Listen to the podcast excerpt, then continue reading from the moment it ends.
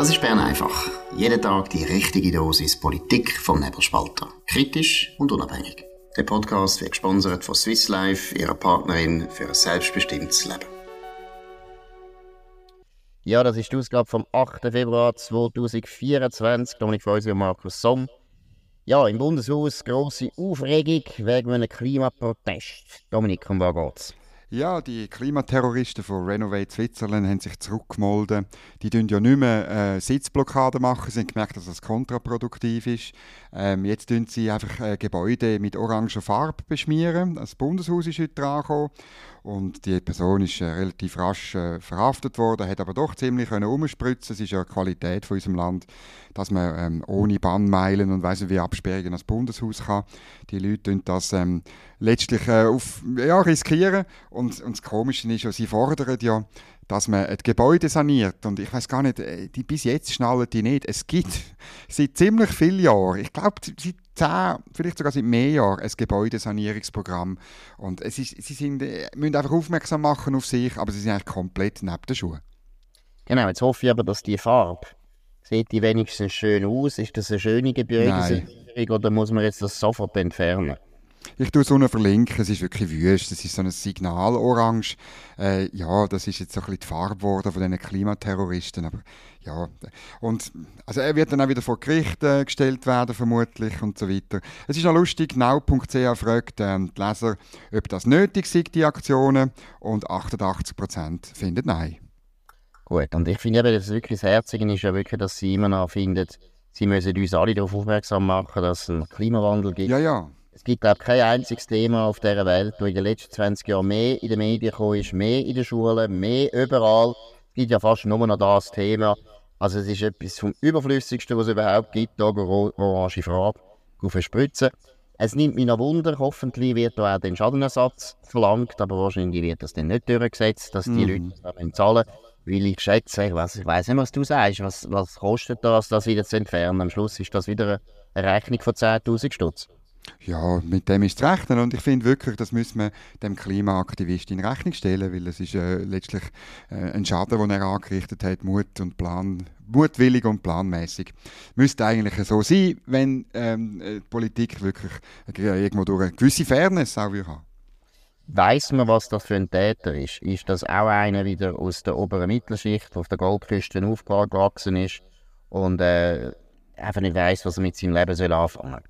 Man weiß nur, dass er 48 ist. Ähm, es ist also nicht irgendein Teenager, der am Durchdrüllen ist, sondern eigentlich jemand, der halt vielleicht Sport-Teenager ist und das immer noch nicht gemerkt hat, wie Politik in der Schweiz funktioniert. Ich, ich befürchte vor allem, dass er nie richtige Staatskundeunterricht gehabt Genau, gut. Ja, gehen wir noch zu etwas anderem, das auch mit Staatskunst zu tun hat. Wenn ihr Energiepolitik sehr wichtig findet und mehr wollt wissen und vor allem wollt Fakten wissen und ein bisschen auch Argumente wollt haben die ihr dann nachher mit Fakten belegen könnt, hört jetzt gut zu. Woher kommt unser Strom? Wie viel CO2 stößt die Schweiz tatsächlich aus? Welche Rolle spielt Wasserstoff? Und wie lange haben wir noch Energie, wenn alle Stricke rissen? Die Antworten auf alle Ihre Energiefragen gibt es jetzt auf powerfacts.ch. Von Mobilität bis Gebäude, von Klimaschutz bis Versorgungssicherheit. powerfacts.ch. Fakten statt Fake. Wissen statt Wahrweise. Jetzt unter www.powerfacts.ch. Ja gut, und wenn wir jetzt gerade über Sport-Teenager geredet haben, reden wir jetzt über einen, ein bisschen weniger Sport-Teenager, aber Teenager ist er wahrscheinlich auch noch nicht mehr. Wir haben einen neuen Gründer, einen neuen Parteigründer. Und was für eine Partei gründet der, Dominik? Ja, der Kaspar Oertli ist das Aushängeschild äh, von der marxistischen Strömung Der Funke und die wollen jetzt am kommenden äh, Wochenende die revolutionäre kommunistische Partei ins Leben rufen. Das sozusagen, ja, ähm, sie verstehen sich nicht unbedingt als Nachfolger von der, von der Poch, sondern es ist jetzt etwas ganz Neues. Sie ähm, sagen, es werden 300 Genossen kommen, und zwar nach Biel. Man muss das ja in Biel machen, ist klar. Ähm, und sie rufen zur, Zitat, größten kommunistischen Rekrutierungskampagne seit über 100 Jahren auf. Und eben das Aushängeschild ist der Kaspar Oertli. Und das ist jetzt lustig, also der ist wirklich, das ist ein, ein, ein, ein Sohn von einem bekannten Zürcher Anwalt. Er ist äh, mit dem goldigen Löffel im Maul aufgewachsen. Äh, und das Absurdeste ist, äh, sein Vater äh, hat äh, gute Beziehungen in den USA, hat er dort geschafft, äh, auch als Rechtsanwalt. Und er hat ihm über die Beziehungen mehrere Internships bei amerikanischen Politikern verschafft. Ähm, unter anderem auch bei einem Republikaner in, in North Carolina oder in Indiana ist er gewesen, oder in Ohio ist er gewesen, bei einem Steve, Cham bei einem Steve äh, Treehouse, hat dort Telefonwerbung gemacht, aber es ist ganz schlimm in dem Ohio. Er sagt in einem Interview von der äh, Website The Hill unter dem Titel Meet Kaspar, the friendly Swiss intern, erzählt er, wie das war. Also Cincinnati sei ganz schlimm gewesen. Und zwar, äh, weil es wenig Salat gegeben hat in Cincinnati. Und sogar der sei fettig. Äh, man sieht die übliche Verachtung von diesen Goldlöffelbuben für die Leute, die sie eigentlich vertreten wollen. Weil Ohio wäre ja genau der Staat, wo man mit kommunistischen ähm, Parolen müsste die Arbeiterschaft eigentlich erobern. Aber er, er verachtet die eigentlich nur. Ja, ich hätte wahrscheinlich auf Nordkorea für ein Internship. Da gibt es ein viel besseren Salat. Das ist klar. Aber wenn es überhaupt Salat gibt, normalerweise haben sie dort auch Genau. Aber was ich gut finde, muss ich jetzt ganz ehrlich sagen, ist erstens der Anspruch, die grösste Rekrutierungsbewegung seit 100 Jahren. Das ist nämlich gerade nach der russischen Revolution gewesen. Und äh, oder 1924, das ist also jetzt nur sieben Jahre nach der russischen Revolution. Und schon dort, und das ist das Ironische, schon dort hat die Kommunistische Partei von der Schweiz, das KPS, trotz erfolgreicher Revolution in Russland, hätte schon 1924 eigentlich eher Rekrutierungsprobleme bekommen. KPS hat nie irgendwie einen nennenswerten Erfolg in unserem Land. Auch PDA hat praktisch nie, abgesehen von ein paar äh, Sitzen im Welschland, Genf war eine gewisse Hochburg, Basel auch, das ist nicht Welschland, aber Söschburg und aber eben, eigentlich muss ich sagen, viel, viel Mut, dass man sich in die Tradition hineinstellt, weil die Tradition ist eigentlich in der Schweiz jetzt nicht eine begrenzende Tradition, aber ich muss sagen, ich finde gut, dass die Leute eine Partei gründen, weil dann müssen sie sich einmal einen Wähler stellen und das ist ja eigentlich immer die beste Ernüchterungsmethode für sehr, sehr linke oder auch sehr, sehr rechte, wenn der Wähler einfach nichts wissen von diesen revolutionären Gedanken. Ja, das ist, finde ich auch, das ist das Wesen von einer Demokratie, dass man eigentlich ähm, kein Problem hat mit Leuten, die eine Partei gründen, und, sondern es ist, die dürfen dann antreten und dann werden wir es sehen. Ich kann mich gut erinnern, ich habe mal mit dem Cedric Wermuth, das ist unser Langzeit-Sabbatical-Politiker, äh, mal vor dem Sabbatical allerdings eben darüber geredet, über die Leute, und er hat gesagt, also, äh, er hat gesagt, äh, wissen Sie, Herr Feusi, ähm, die Leute von dieser Strömung, der Funke und so, die hassen mich noch mehr wie Sie, oder wer hat uns verraten, Sozialdemokraten. Er ist überzeugt, wenn die an die Macht kommen, dann muss er äh, in Gulag oder irgendwo. Ich weiß nicht, wo denn der ist in der Schweiz. Wahrscheinlich irgendwo äh, in der Leventina am Steinklopfen oder so. Ähm, das finde ich noch interessant. Wichtiger fände ich jetzt die Frage, ob die SP dann Doppelmitgliedschaften bei der äh, revolutionären kommunistischen Partei und bei sich selber zulässt oder ob sie sagt, nein, also ähm, man ist nur zu einer Partei loyal. Und da haben wir aber bis jetzt, wir haben gefragt, bis jetzt haben wir aber keine Antwort. Gut, das wäre jetzt außerordentlich. Also wenn ich, wenn ich, soviel ich weiß, hat es das nie gegeben, oder? Das, das kannst du nicht in zwei Parteien Mitglied geben. Für alle Parteien spielt das eine Rolle. Und du hast natürlich recht, der Hass zwischen KP und SP in den 20er, 30er Jahren ist legendär. Da hat der Cedric Wermuth durchaus einen Punkt. Aber muss man auch wieder sagen, ab 68 ist das nicht mehr so wahnsinnig. Das Problem war, die neue Linke hat ja sehr viele Leute aus der, aus der PDA, aus der Boch, aber auch aus der linken SP umfasst und die haben sich dann schon viel, viel besser verstanden als früher. Also ich würde jetzt an der Wermuth beruhigen, es kann nicht so schlimm werden. Aber noch ich würde es betonen, ich habe lieber die Leute gegründet, eine kommunistische Partei, stellen sich einen Wähler, tun unsere Demokratie so nutzen, wie jeder Bürger das soll, anstatt dass sie mit orangen Farbe das Bundeshaus gehen, malträtieren und die Rechnung müssen nachher die Steuerzahler zahlen, die äh, eigentlich auch noch Besseres zu tun hätten als solche es sind ja Lausbuben, Lausbubenstreich, die sich ideologisch aufpumpen und man hat das Gefühl, man rettet die Welt, aber eigentlich ist man nichts anderes als ein Lausbub und wenn man 48 ist, ist das noch peinlicher. Gut, wir kommen zu einem anderen Thema, das sehr interessant ist. Ja, oder besser gesagt auch ein bisschen der linke Kuchen hineingehört. Juso. Ja, es auch noch, die Juso gibt es auch noch. Man hat jetzt in letzter Zeit nicht so viel gehört von den Juso. Die müssen sich jetzt auch wieder bemerkbar machen. Und natürlich, wenn die Juso sich bemerkbar machen, dann ist es meistens gegen die Reichen. Um was geht's?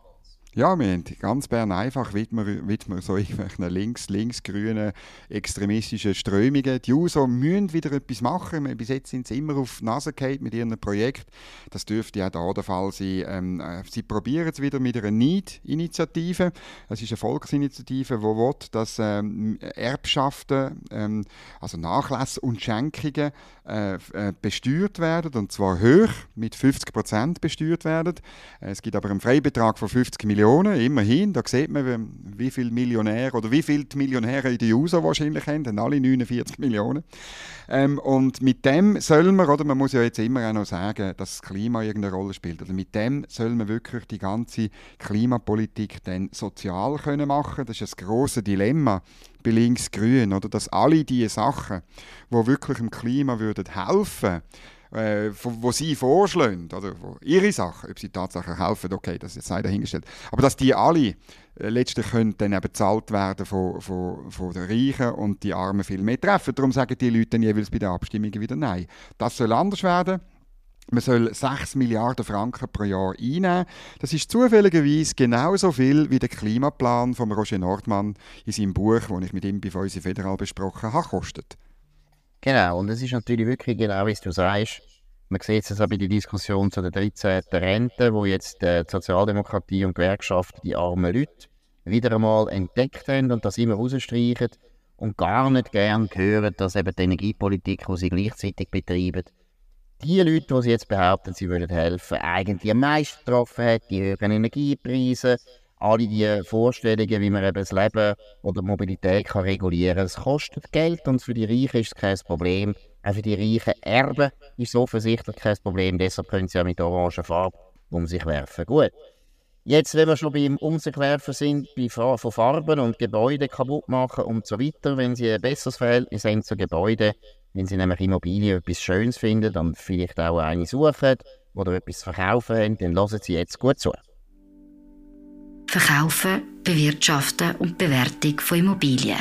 Immovisa ist die richtige Partnerin für Sie. Kontaktieren Sie uns jetzt online auf www.immovisa.ch und sichern Sie sich eine kostenlose Erstberatung.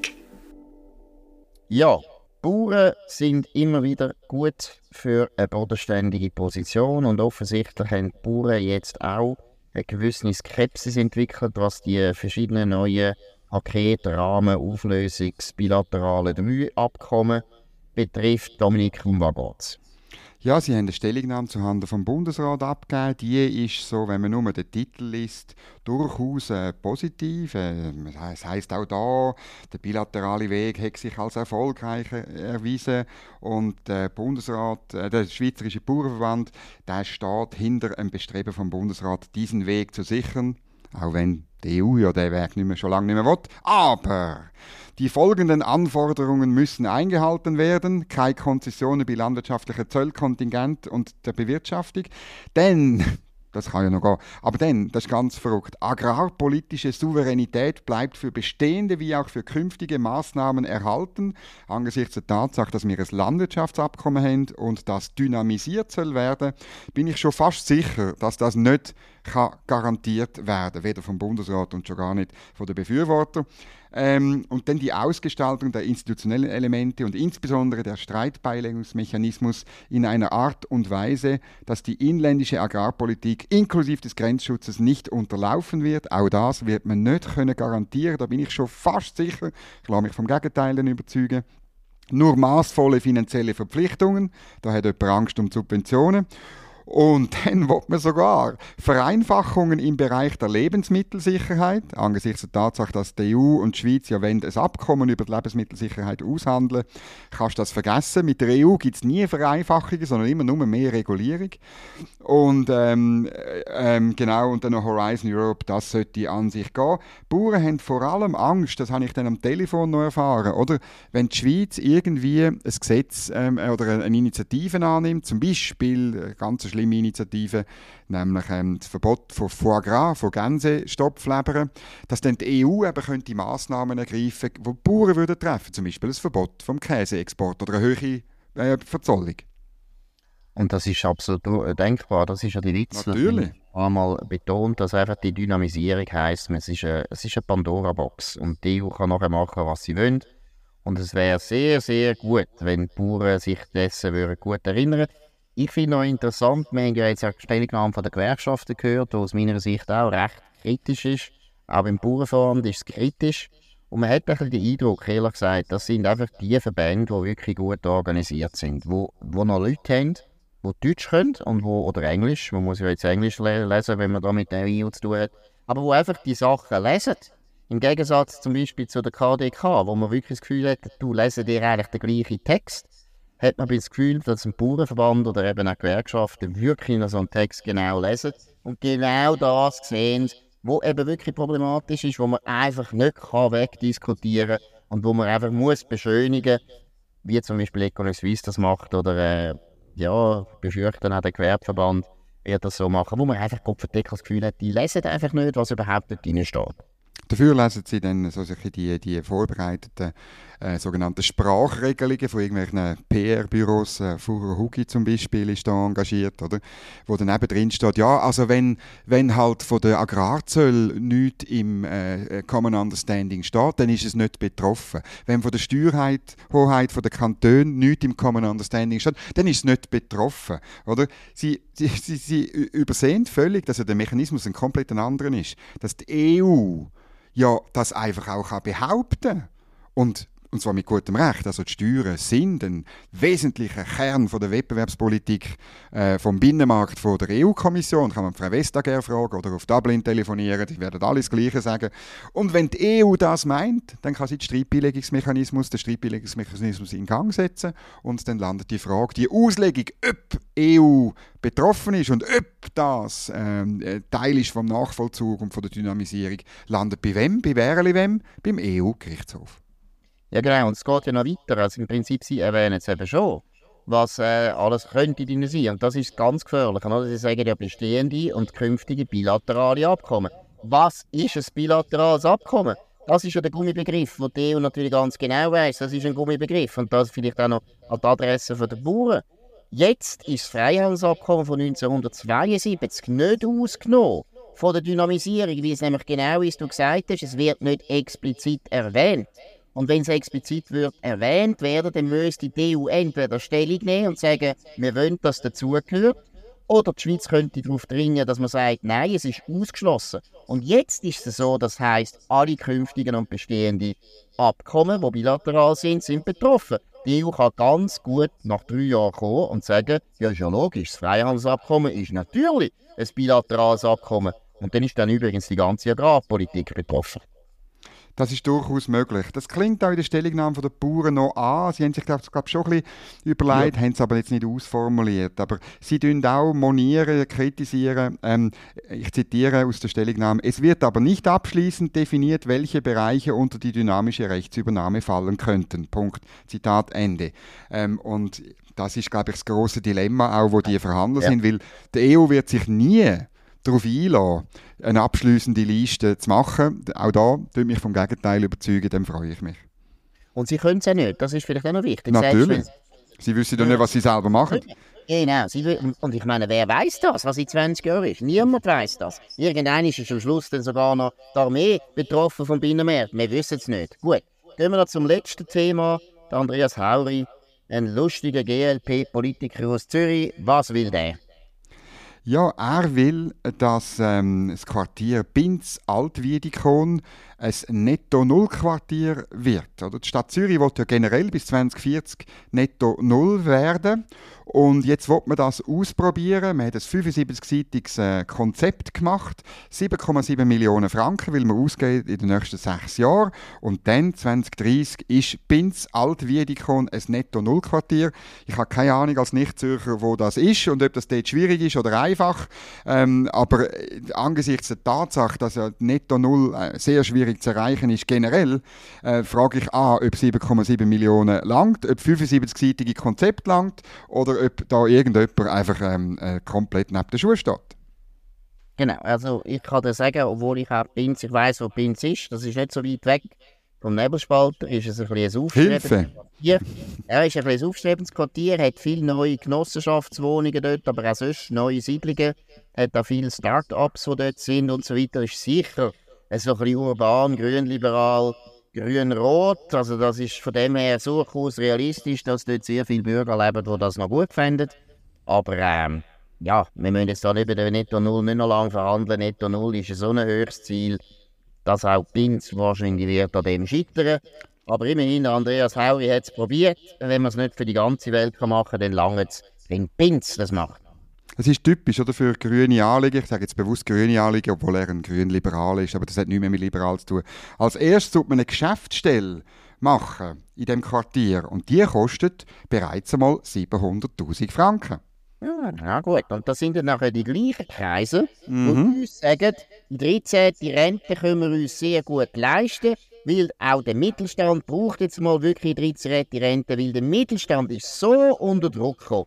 Ja, natürlich, wenn man einen Staat ausbaut und die ganze Zeit 700 Franken, 700.000 Franken für so eine Geschäftsstelle schon kann aufrufen ja, dann muss der Mittelstand das zahlen mit seinen Steuern. Und das macht dem Mittelstand weh und nicht äh, 13. Rente, ja oder nein. Gut, wenn wir werden einfach wieder gehört, wieder gemacht. Das war es mit dem Dominik Feuss und dem Markus Somm auf nebelspalter.ch. Könnt uns abonnieren auf nebelspalter.ch, auf Spotify und Apple Podcasts. Könnt uns weiterempfehlen, könnt von uns erzählen, euren Freunden am besten. Könnt uns hoch bewerten, wo immer ihr das könnt. Wir hören uns wieder morgen zur gleichen Zeit auf dem gleichen Sender. Bis dann, eine gute Zeit. Das war Bern einfach, gesponsert von Swiss Life, ihrer Partnerin für ein selbstbestimmtes Leben.